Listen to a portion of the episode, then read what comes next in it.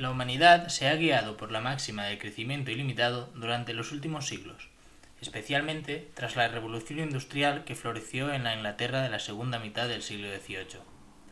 En la actualidad, el sistema capitalista, extendido a prácticamente todos los países del mundo a causa del proceso de globalización, no prevé ninguna situación en la cual no se experimente un crecimiento sin límites. Sin embargo, el futuro de nuestro planeta y de la humanidad son inciertos y se están viendo amenazados por el sistema de producción lineal basado en la ley de usar y tirar por la que se rige nuestra sociedad. Los humanos parecemos habernos olvidado de que la Tierra es nuestro hogar y que, destruyéndolo, nos destruimos a nosotros mismos. Hasta este momento hemos tenido un éxito evolutivo a costa de las especies, animales y vegetales que nos rodean, llegando en algunos casos incluso a exterminarlas. Pero esto tiene que cambiar. La situación es límite. Es cierto que no somos responsables de la situación en la que se encuentra el mundo en la actualidad. Mi generación apenas lleva unos años sobre este planeta, y aún no contamos con el poder de decisión suficiente como para adoptar cambios que tengan un impacto directo.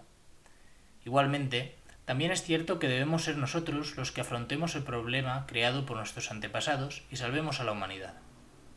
En este trabajo, me propongo analizar bajo un prisma filosófico las causas que nos han llevado a la construcción del sistema actual y cómo el crecimiento ilimitado se ha considerado como una ley universal que guía el comportamiento humano.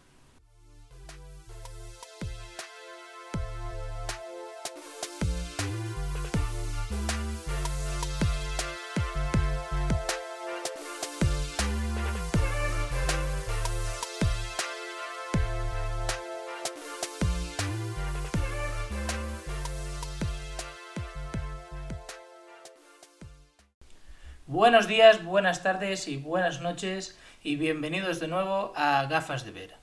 Como hemos mencionado en la introducción, en el día de hoy hablaremos sobre la ilusoria creencia del crecimiento ilimitado presente en la actualidad.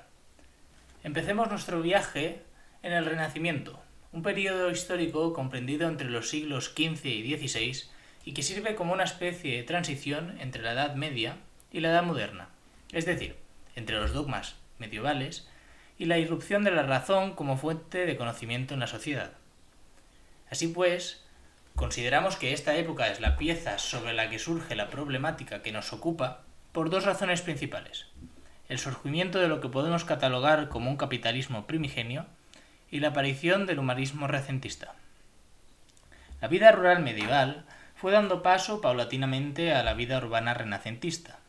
Las ciudades crecieron exponencialmente como resultado del éxodo rural que tuvo lugar en esos años, causado por diversos factores como las malas cosechas o las epidemias.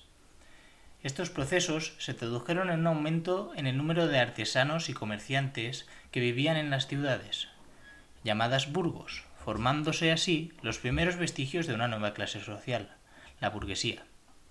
Juntamente con esta aparecieron los primeros bancos en las ciudades ricas del norte de Italia, el capital, entendiendo por este el dinero y posteriormente las máquinas, empezaba a ganar importancia en detrimento de la tierra, que se convirtió en un bien transferible como cualquier otro, dejando de ser la fuente principal de riqueza. En el ámbito cultural, la aparición del movimiento humanista, caracterizado por su admiración a las culturas grecolatinas clásicas y por poner al ser humano en el centro del estudio filosófico, supuso una ruptura con la cultura medieval, reservada a la casta eclesiástica y centrada en la figura de Dios. La imprenta, inventada a mediados del siglo XV, hizo posible la transformación cultural al contribuir a la expansión de las ideas humanistas. Como consecuencia de ello, la cultura rompió las paredes de los monasterios y dejó de estar en manos de la Iglesia para ser accesible a todo el pueblo, o al menos a aquellos con disposición económica. No obstante, el movimiento humanista y la erupción de la razón como fuente de conocimiento, si bien vitales para la configuración de la sociedad actual y para el surgimiento de la ciencia, ha sido a su vez el germen de la problemática actual. La famosa frase manriqueña Este mundo es el camino para el otro, que es morada sin pesar, fue sustituida por la máxima latina Carpe diem, por lo que la sociedad fue dejando paulatinamente a un lado la culpabilidad y castidad religiosas para disfrutar de la vida terrenal, dando lugar siglos después al consumismo, la patología más contagiosa de la historia de la humanidad. Del mismo modo, el humanismo antropocéntrico supuso, en cierta medida, la creencia de que hay una humanidad a la que se puede rendir culto. Así, los hombres ocuparon el lugar de los dioses en el Olimpo. La segunda fase histórica que analizaremos la llamaremos la época de las revoluciones. El capitalismo, o al menos su fase mercantilista, había surgido, pero no fue hasta 1776 cuando Adam Smith dibujó su marco teórico en su obra La riqueza de las naciones. Es precisamente en el siglo XVIII cuando entramos en la etapa de las revoluciones, en la etapa que sacudió a la sociedad europea y que marcó un antes y un después en la historia de la humanidad. Permitámonos, por un momento, viajar atrás en el tiempo y ponernos bajo la piel de Adam Smith. Con ojos ávidos e inquietos, observamos lo que sucede a nuestro alrededor y nos damos cuenta de que el mundo está cambiando, de que ya no es lo que era. Los campos se están quedando vacíos y las ciudades cada día se hacen más y más grandes. Enormes columnas de humo se alzan hacia el cielo en la periferia de nuestra ciudad, y unos gigantes de hierro circulan por unos raíles entre los bosques, impulsados por una roca negra llamada carbón. He aquí el inicio de la problemática medioambiental actual. Nos encontramos en medio de una revolución, la revolución industrial. A finales del siglo XVIII, Adam Smith escribió su obra La riqueza de las naciones, una obra cargada de componente filosófico y económico en la que estudia las causas de la prosperidad inglesa. Si bien la obra introduce múltiples conceptos nuevos como la ley de la oferta y la demanda o la mano invisible, en este trabajo nos centraremos especialmente en uno, la división del trabajo. Según Smith, la fragmentación de una tarea en diversas actividades más elementales y su posterior reparto entre las distintas personas es la manera más eficiente de trabajar. Esto se debe a que, aplicando este método, cada individuo puede especializarse en una tarea minúscula, llegando a ser el mejor en ella en poco tiempo. Tomemos como ejemplo la construcción de un coche. Este proceso es bastante complejo, por lo que una única persona tardaría mucho tiempo en conocer y dominar las técnicas necesarias para construirlo.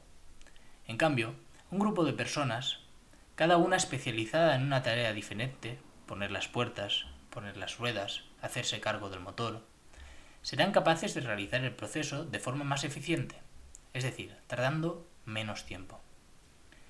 Esta teoría tuvo posteriormente muchos detractores, entre los cuales destacaremos a Karl Marx y Simone Weil. A los ojos de Marx, la división del trabajo suponía una alienación del ser humano al despojársele a éste de su sentido vital, la realización que obtiene con su trabajo. Si lo juzgamos desde una perspectiva actual, los obreros quedaban despojados de su condición humana y se convertían en meras máquinas. De hecho, en la actualidad, la mayoría de cadenas de producción y montaje están integradas en su práctica totalidad por máquinas, condenadas a realizar un trabajo monótono. Simone Weil adoptaría una visión más radical y discerniría con Marx en el hecho de que la producción en cadena, así como la sociedad de clases que deriva de ésta, pueden ser remodeladas. Según Bale, la única solución es la supresión. Adicionalmente, Bale consideraría que el hecho de que la plusvalua fuese a parar prácticamente en su totalidad a las manos del empresario no es la única causa de la alienación laboral, ni la más importante, sino que es la incapacidad de los obreros para comprender la finalidad y el sentido interno de su esfuerzo diario. La traslación del sistema taylorizado industrial, junto con la falta de información inherente a este y la existencia de seres banales e irreflexivos como apunta Hannah Arendt en su obra, hizo posible el genocidio judío nazi. Pero volviendo a Marx, este defendía que la división del trabajo daba lugar a la sociedad de clases que surgió de la mano con la revolución industrial y relegaba a los obreros a una posición inferior, dominados por los capitalistas. Ahora bien, ¿qué era la sociedad de clases?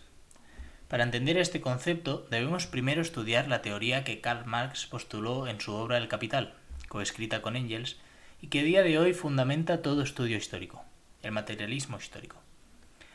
Aunque para entender su teoría, primero deberíamos fijarnos en otra expuesta por el filósofo alemán Hegel en su obra Fenomenología del Espíritu, la dialéctica del amo y del esclavo.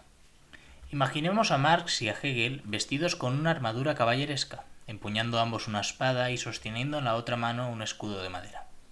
Están a punto de iniciar una batalla con tal de obtener el reconocimiento del otro. Hegel más valeroso que Marx, es decir, que tiene menos miedo, consigue despojarlo de sus armas y lo obliga a que éste lo reconozca como ganador. Hegel queda convertido en el amo y Marx en el esclavo. Sin embargo, es necesario que apuntemos que Hegel no puede quitarle la vida a Marx, puesto que necesita su reconocimiento. Marx extrapola esta teoría al estudio de la historia, a la que mira desde una perspectiva materialista. De este modo, desarrolla su teoría del materialismo histórico. Descompone la historia en diversas etapas, modos de producción, caracterizadas por sus fuerzas productivas y sus relaciones de producción, cuya interacción se refleja en lo que él denomina superestructura, es decir, organización política, cultura, legalidad, y que comparten un denominador común, la lucha entre dos clases sociales, una dominante, cuyo covalente sería el amo de Hegel, y otra dominada, el esclavo.